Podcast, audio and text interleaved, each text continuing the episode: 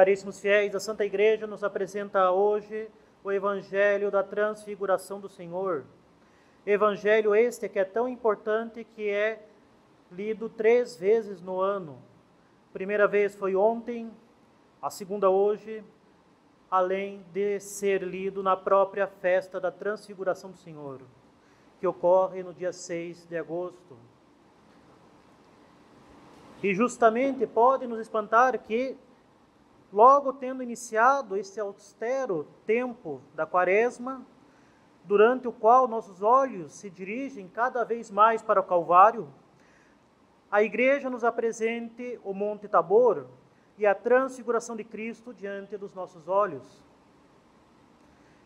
Mas é justamente isso que fez o próprio Cristo com os apóstolos antes de conduzi-los ao Calvário.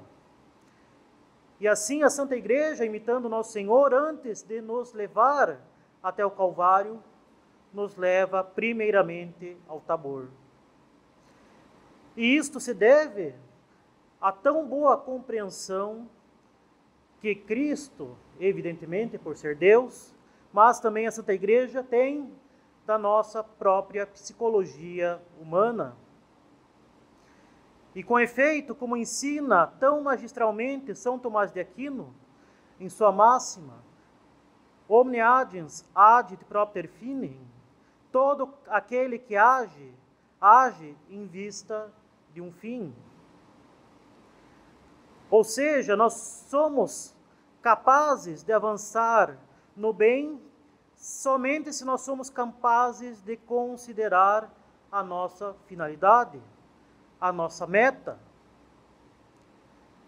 Justamente, todo aquele que age, age em vista de um fim. Todo aquele que faz algo, faz com algum objetivo.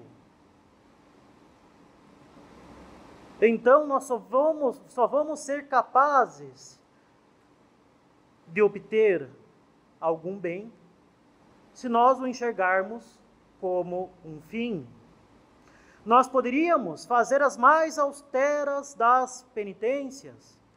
Nós poderíamos ter uma quaresma digna de um asceta do deserto, de um eremita, com grandes jejuns, terríveis penitências. Nós poderíamos imitar as mais severas penitências dos mais austeros santos. Mas se nós não tivermos claro por que razão estaríamos fazendo isso, de nada serviria. Se nós tivermos bem claro o nosso fim, se nós não tivermos bem claro qual é o nosso fim, nós sofreremos mal, avançaremos com desgosto no combate espiritual tenderíamos ao desânimo, ou então todo esse esforço nos afundaria num perigosíssimo orgulho. E é por isso mesmo, para que não desanimemos no combate, nem caiamos no orgulho farisaico, a igreja nos mostra na transfiguração do Senhor a meta que nos aguarda. Não é ainda a esplendorosa glória da sua ressurreição, mas, por meio da transfiguração, nosso Senhor deixa resplandecer um pingo da sua glória, um pingo da sua divindade em sua santíssima humanidade. É isso que nos ensina São Tomás na sua Suma Teológica. Diz ele que para trilharmos bem um caminho, é necessário termos um conhecimento prévio do fim. Assim o arqueiro não lança com acerto a seta, senão mirando primeiro o alvo que deve alcançar. E isso é sobretudo necessário quando o caminho é difícil e áspero, quando a jornada é laboriosa, mas belo é o fim. E portanto, podemos dizer com toda segurança: isto é extremamente necessário não somente na nossa quaresma, mas na nossa vida, que, como nós bem cantamos no Salve Rainha, é um vale de lágrimas. Se é algo que é inevitável para todos, é a cruz, é o sofrimento. E para que nós possamos carregá-la, não somente com o auxílio de Cristo, com o auxílio da graça, mas para que possamos também ter grandes méritos carregando nossa cruz, precisamos saber por que a estamos carregando, para onde a estamos carregando. É necessário saber qual é o nosso fim último, justamente para que possamos nos sacrificar por esse fim. Para que possamos imitar o sacrifício de Cristo, como diz São Paulo, completar na nossa carne aquilo que faltou à paixão de Cristo, para que possamos nos sacrificar também. E o que é o sacrifício? É nos privarmos de algo que é bom, de algo que é agradável, em vista de um bem maior. E quão grande, quão belo é este bem, que nada mais é que a salvação da nossa alma, que é a glória da eternidade. O caminho nosso é difícil e áspero, a nossa jornada aqui nessa vida é laboriosa, mas o fim é belo e vale todo e qualquer sacrifício. E a visão desse fim é para nós um grande consolo que fortalece a nossa esperança Assim, caríssimos, pela sua transfiguração, Cristo nos consola no nosso combate espiritual, nas nossas cruzes e nas nossas tribulações. É com efeito da vontade de Deus que tenhamos consolações nos nossos combates, na quaresma e em toda a nossa vida, para sermos fortalecidos nas nossas fraquezas. Caríssimos, lembremos-nos qual é o fim do homem e aquilo que nós vimos no catecismo, no catecismo da primeira comunhão com sete anos de idade. Conhecer, amar e servir a Deus nessa vida, para sermos herdeiros da Sua glória no céu. Mostrando Sua glória, Cristo nos dá um antegosto da nossa futura glória no céu, que, como ensina São Paulo apóstolo, transfigurará o nosso corpo miserável para o transformar com o seu corpo glorioso. Mostrando sua glória no alto do Tabor, diz o Papa São Leão Magno, Cristo deixou um sólido fundamento para a esperança da igreja, para que todo o corpo de Cristo possa saber qual transfiguração lhe será concedida e para que todos os membros estejam seguros de ter parte na glória que resplandeceu primeiro naquele que é a cabeça desse corpo, nosso Senhor Jesus Cristo. Cristo, nosso Senhor, em sua humanidade santíssima, foi o primeiro transfigurado. Justamente para que nós, que pelo batismo fazer, passamos a fazer parte do seu corpo místico, possamos também ser glorificados por meio do nosso sacrifício nessa vida. Para que, nos unindo à cruz de Cristo, possamos ter também participação na sua glória eterna.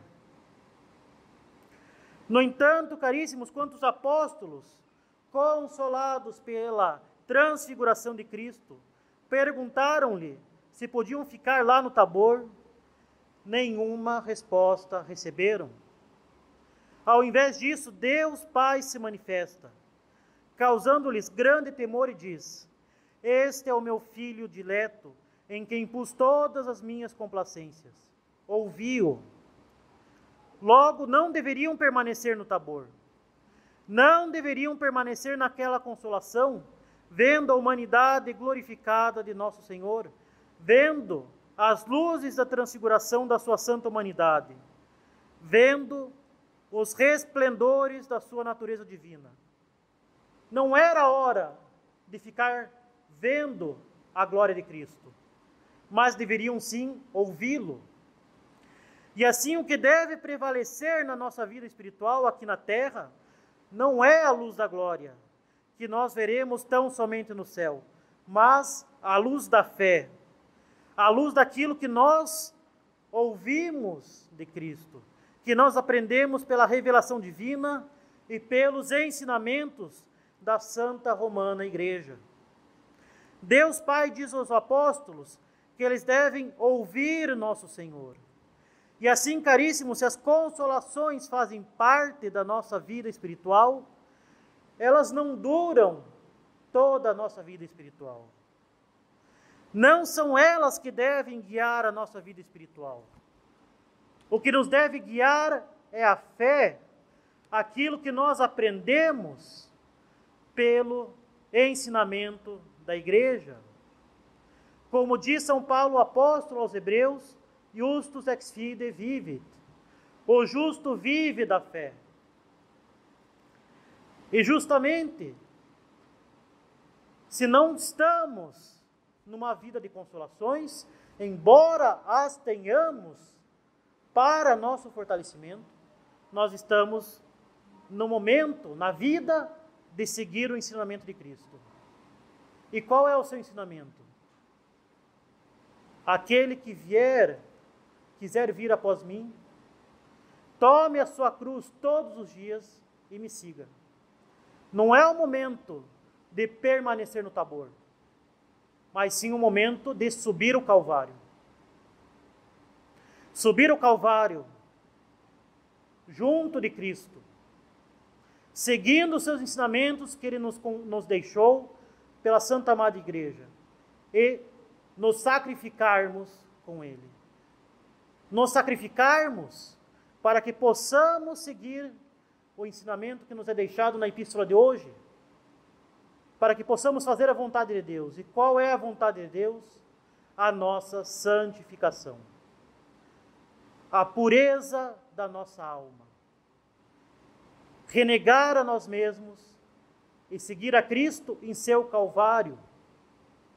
Manter a pureza da nossa alma, a pureza das nossas intenções, a pureza dos nossos atos, a pureza daquilo que buscamos, a pureza da intenção. Enfim, santificarmos-nos, seguindo a Cristo, sacrificando nós mesmos, porque o que nós buscamos não deve ser nem os prazeres desse mundo, os prazeres imundos desse mundo, nem a consolação permanente da nossa alma. Às vezes queremos ter uma vida espiritual séria, mas achando que isto vai resolver todas as nossas cruzes num passe de mágica. Não, caríssimos nem as purezas imundas do mundo, nem um conto de fadas espiritual. Não é o tempo de permanecer no tabor, é o tempo de aproveitar as consolações que Deus nos dá e segui-lo no Calvário. Sacrificarmos-nos por aquele bem maior que Ele nos permite conhecer. Qual é esse bem maior? A salvação eterna. Mas então, padre, somos masoquistas porque queremos a cruz, queremos o Calvário. Nada disso, caríssimos. Não somos masoquistas. Não queremos a cruz pela cruz. Não queremos o sofrimento pelo sofrimento. Da mesma forma que o soldado não quer a guerra pela guerra. Nós queremos um bem maior. Nós queremos o céu. Nós queremos lutar virilmente e esta virilidade serve para as senhoras também, como diria Santa Teresa d'Ávila, as suas carmelitas, sejam homens. Sejam homens de uma força espiritual, de uma virilidade espiritual, para que nós combatamos o, bem, o bom combate por aquilo que está de vir. Está para vir para aquilo que nós vamos receber, que é a glória eterna. Não, caríssimos, não somos masoquistas nem na intenção, nem na execução. Porque sofrimento nós teremos, tanto nós católicos como os pagãos. Sofrimento é algo inevitável na nossa vida, mas nós podemos sofrer bem ou sofrer mal. E se nós subirmos o Calvário com Cristo, nós teremos não somente as forças necessárias para sofrer bem, mas também as consolações necessárias para que essa cruz que nós carregamos se torne muito mais leve. Lembremos quem somos nós no Calvário. Nós somos aquele pobre sirineu. Aquele pobre sirineu que levou a cruz por um pequeno percurso. Nós somos ele. Na nossa vida, quem leva a cruz a maior parte do caminho é nosso Senhor Jesus Cristo. Então, se nós queremos ter uma verdadeira suavidade nas nossas cruzes, devemos sofrer com Cristo. Devemos nos unir os nossos sofrimentos a Cristo. Porque o meu jugo é suave e o meu fardo é leve. É Ele que nos diz. E assim, mantendo essa pureza na nossa alma, nas nossas ações, nas nossas intenções, vivendo pela fé, sabendo qual é o nosso fim último, nós nos sacrificaremos com muito maior vigor e teremos uma maior suavidade na nossa vida diante das tentações, diante das cruzes, diante dos sofrimentos. Vivendo pela fé, nós sabemos por que estamos nos sacrificando. Nós não estamos nos sacrificando por um mero capricho de um Deus malvado. Nós não estamos nos sacrificando por uma ascese inútil, sem sentido. Nós não estamos nos sacrificando simplesmente por um orgulho para mostrar que nós somos capazes. Nós não estamos nos sacrificando porque nós sabemos qual é o bem que nós buscamos, nós sabemos qual é o caminho a trilhar e, sobretudo, nós sabemos qual caminho vai nos consolar, vai nos dar a paz e nos vai dar a verdadeira felicidade já nessa vida. Assim, caríssimos, as consolações na vida espiritual, e nós as teremos, não é o que nós devemos buscar, mas Deus, em Sua grande misericórdia, nos dá essas consolações para o nosso fortalecimento. Mas elas têm um papel limitado. Elas servem para que descansemos, para que recobremos nossas forças e façamos reservas para os tempos de aridez. Da mesma forma que nós vemos alguns animais fazerem reservas de alimentos no verão, para que tenham o que comer quando chegar o inverno. Assim ensina Santo Inácio de Loyola, grande mestre da vida espiritual, que nos tempos de consolações nós devemos fazer boas resoluções em vista da nossa santificação, para que quando chegarem as tribulações, quando chegar o tempo de aridez espiritual, termos nela os fundamentos, as reservas, termos uma âncora para suportarmos este período de combate mais acirrado. E como nós vimos no evangelho do domingo passado, o evangelho de nosso Senhor no deserto, se buscarmos nossa santificação, se buscarmos a nossa salvação, nós não podemos evitar o deserto. Nós não podemos evitar o combate. Quem foge do combate já está com o inimigo. Se nós não temos dificuldades, se nós não precisamos nos esforçar, se tudo vai às mil maravilhas, se nós não somos tentados, se nós não caímos, nós temos alguma coisa de muito errado acontecendo conosco. Nós não estamos no bom caminho. Se nós não entramos no deserto, nós não estamos no bom caminho. E, sobretudo, pior ainda, se nós queremos fugir do deserto, se nós queremos fugir das obrigações, se nós queremos achar brechas para fazer aquilo que é mais agradável, para fazer aquilo que é mais fácil, ou seja, se nós queremos fugir do deserto, se nós queremos fugir do combate. Pior ainda. Pior ainda. Nós estamos na ilusão de que estamos no bom caminho, mas nós já estamos no colo do demônio. Como disse na prédica do domingo passado, se lamentarmos as cebolas do Egito como os hebreus de Moisés, olha como era mais fácil, mais agradável quando estávamos escravos no Egito. Nós não estávamos no deserto e pelo menos tínhamos cebolas para comer. Ou seja, aquele católico que, nossa, como era mais fácil quando não tinha tanta coisa para fazer, quando não tinha tanta coisa que não tinha tanta regra, não tinha tanto mandamento para atrapalhar minha vida. Como era mais fácil quando podia fazer tal e tal e tal coisa que eu não posso fazer mais.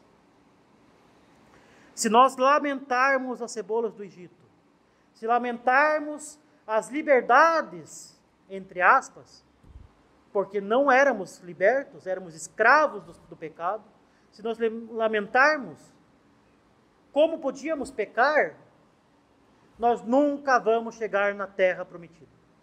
Nunca vamos chegar no céu. Por isso, caríssimos, nem lamentemos as cebolas do Egito, nem queramos permanecer no Tabor.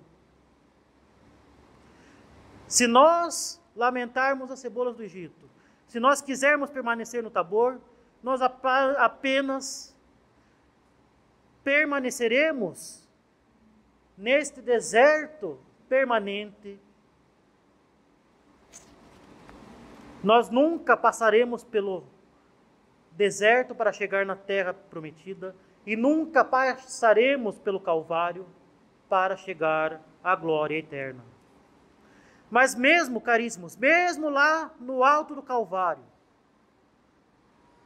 nosso Senhor disse a São Dimas, o bom ladrão: ainda hoje estarás comigo no paraíso. Quando nós aceitamos as tribulações e cruzes que Deus nos envia, nós aprendemos justamente que o que vai nos santificar não é nem a consolação, nem o sofrimento, a dor e a penitência em si. O que vai nos santificar é a conformidade da nossa vontade com a vontade de Deus. É justamente pensar na glória. Nem ligar tanto para as consolações, nem se focar tanto nas penitências, nas cruzes, nos sofrimentos, mas pensar acima, pensar no eterno, pensar em Deus, na glória eterna e na vontade de Deus, conformar a nossa vontade à vontade de Deus. E qual é a vontade de Deus? A nossa santificação. A santificação que passa pela renúncia, que passa pelo esforço, que passa pela generosidade, que passa pela pureza da nossa alma. Largar tudo aquilo que deixa a nossa alma imunda, largar tudo aquilo que nos prende aos prazeres baixos dessa vida, aos bens dessa vida. Passa sim pela renúncia. Passa sim pelas consolações da graça. Mas o fim é outro. É mais elevado. É em tudo fazer a vontade de Deus, seja nas cruzes, seja nas consolações. Afinal, caríssimos, quem são os santos? São aqueles que, sendo amigos de Deus, assemelham-se cada vez mais aquele que é o amigo que nos ama, como diz a bela divina liturgia bizantina. Deus é o amigo que nos ama. Ele é o amigo da nossa alma. Não é um ditador que impõe um monte de regras. Não é um pai frouxo que fica só passando a mão.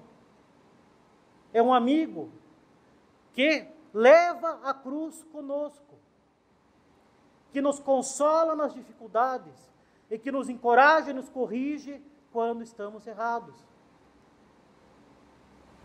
E assim, sendo Ele o amigo que nos ama, sendo os santos os amigos de Deus, eles amam aquilo que Deus ama e querem aquilo que Deus quer. Sendo amigos de Deus, Deus é o amigo por excelência que os ama e Deus habita na alma deles pela graça e faz delas como que um paraíso. E assim, caríssimos, o que é o Calvário? O próximo monte que nos aguarda.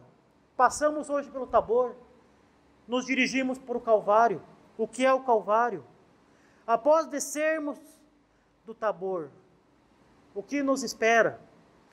É quando, após termos combatido com grande afinco durante a quaresma, com orações, mortificações, obras de caridade, teremos crucificado o velho homem, com seus vícios, com suas más inclinações, com seus afetos desordenados, com seu amor próprio, com a sua concupiscência, que só os faz pesar, pensar no prazer e fugir do sacrifício.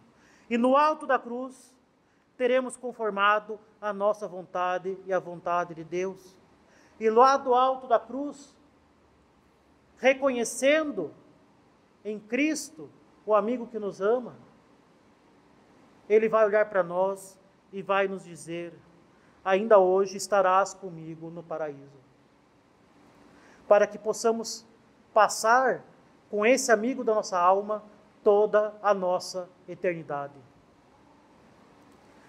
Assim, como a consolação não é um fim, mas um instrumento para que recobremos nossas forças e façamos boas resoluções, fortalecendo-nos para o combate espiritual, que reconheço não é fácil, mas que nos dá uma grande recompensa e para o qual nós temos todas as graças a todo instante. Também o sofrimento não é um fim. A vida espiritual, como disse-lhes, não é masoquista. O sofrimento é um meio de mortificação para que combatamos a revolta do velho homem e conformemos cada vez mais a nossa vontade à vontade de Deus. Não adianta alguém se mortificar ao extremo e cair no orgulho, orgulho de fazer penitência e se achar melhor que os demais. Não adianta também achar pelas nossas boas obras que nós somos melhores que os demais e cair na maledicência. Não adianta, na ilusão de um bom juízo, faltar com a caridade para com o nosso próximo. É esse orgulho farisaico, muitas e muitas vezes, não somente condenado, mas fulminado por nosso Senhor Jesus Cristo, com termos bem severos, como de sepulcro caiado, belo por fora, mas podre por dentro. Bem ao contrário, caríssimos, o sofrimento, a penitência, devem nos fazer combater a nossa vontade própria, o nosso orgulho, e levar a nos conformar mais a Deus, ou seja, devem levar a nossa santificação. Nós somos, caríssimos, colocados diante dessa triste realidade durante a quaresma. Nós somos por demais apegados às criaturas. Nós somos apegados demais ao mundo, ao conforto, aos prazeres, à nossa vontade própria, ao nosso pensamento próprio. Basta, diante de alguma restrição, ver que nós já buscamos meios de burlá-la. Diante de algum mandamento, nós já podemos, nós já vamos pensar, bom, mas até lá não é pecado. Meu caro, só de pensar assim já é um pecado.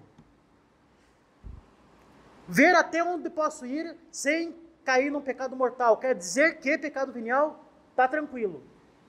Quer dizer que o pecado venial que nos faz no, nos inclinarmos cada vez mais para o pecado mortal, entristecer a nosso Senhor Jesus Cristo, que derramou até a última gota de sangue por nós, está ok?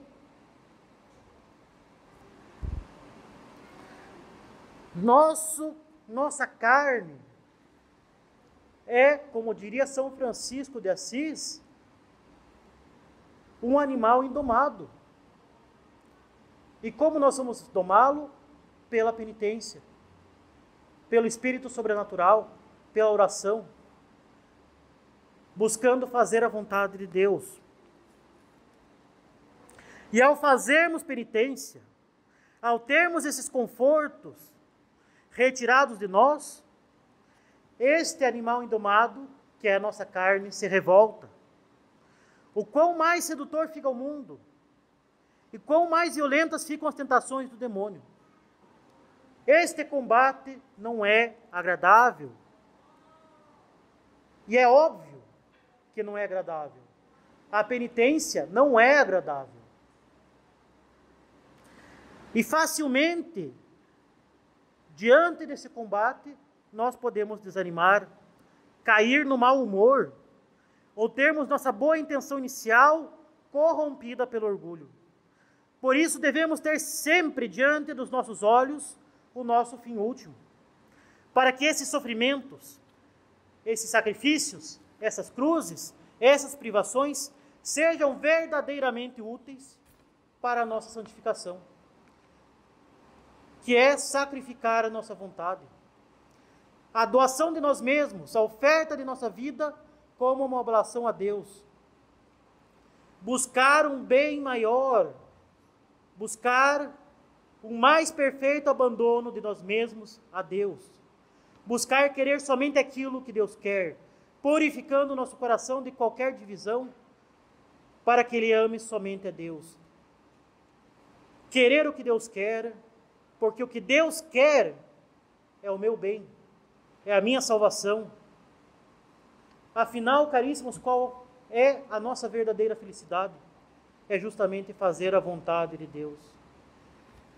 Deus é um Pai amoroso. O que Ele nos dá não é, não são meras proibições, não são meras obrigações.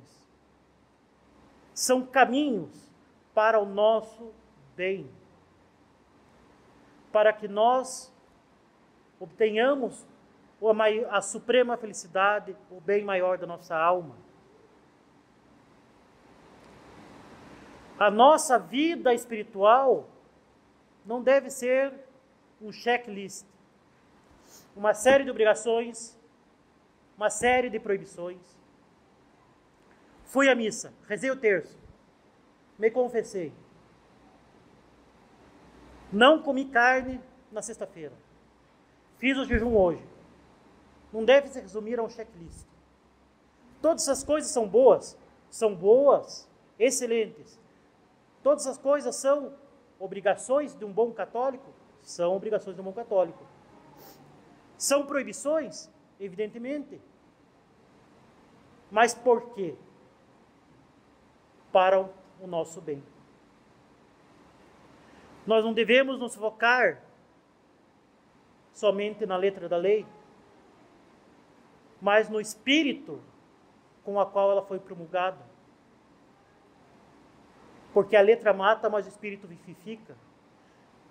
É evidente, diferente do que muitos modernos querem fazer, não há oposição entre a letra e o espírito.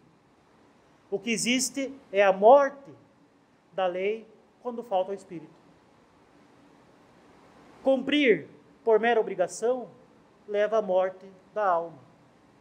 Leva a um peso insuportável e impossível de ser carregado, como faziam os fariseus. Agora, a graça, a vida espiritual, contemplar o fim nos leva a cumprir a lei para a nossa salvação, para a nossa santificação. E a torna muito mais suave. Porque, repito, disse nosso Senhor: O meu jugo é, é suave, o meu fardo é leve. Subamos então, caríssimos, ao Tabor com nosso Senhor Jesus Cristo, quando Ele nos dá as consolações, mas sabendo que não podemos nem vamos ficar lá. Temos de descer para subir o Calvário. Mas lá no alto do Calvário, Ele nos promete o paraíso. Fazer a vontade de Deus, mortificar a nossa vontade, unir-nos à cruz de Cristo, aí está o paraíso na nossa vida. Ele não nos promete um paraíso de delícias, o que é impossível, mas nos promete o verdadeiro paraíso na eternidade. Agora, nessa vida, ele até nos leva até o alto do Tabor algumas vezes, mas ele nos manda descer e subir o Calvário. Monte no qual nós teremos a graça para suportar as tribulações e amar a Deus, e já termos nessa vida, por essa mesma graça, um antegosto no céu, um antegosto do paraíso já nessa terra, enquanto aguardamos o paraíso verdadeiro, definitivo e eterno, onde nós contemplaremos Cristo face a face e onde estão os anjos e os santos. Mantenhamos sempre o nosso foco na eternidade, mas sobretudo nessa quaresma, para que não receemos o combate que devemos empreender, para que não nos entristeçamos nas nossas cruzes e privações, nem lamentemos as cebolas do Egito, isto é, o pernicioso conforto mundano que deixamos para trás. E assim caminhemos com uma verdadeira e serena alegria em direção da cruz, que nos dá a verdadeira consolação e a verdadeira felicidade. Ave cruxis pesunica, ave gaudium verum. Ave ao cruz, nossa única esperança. Ave, a nossa verdadeira alegria. Louvado seja o nosso Senhor Jesus Cristo. Do Pai, do Filho e do Espírito Santo. Amém.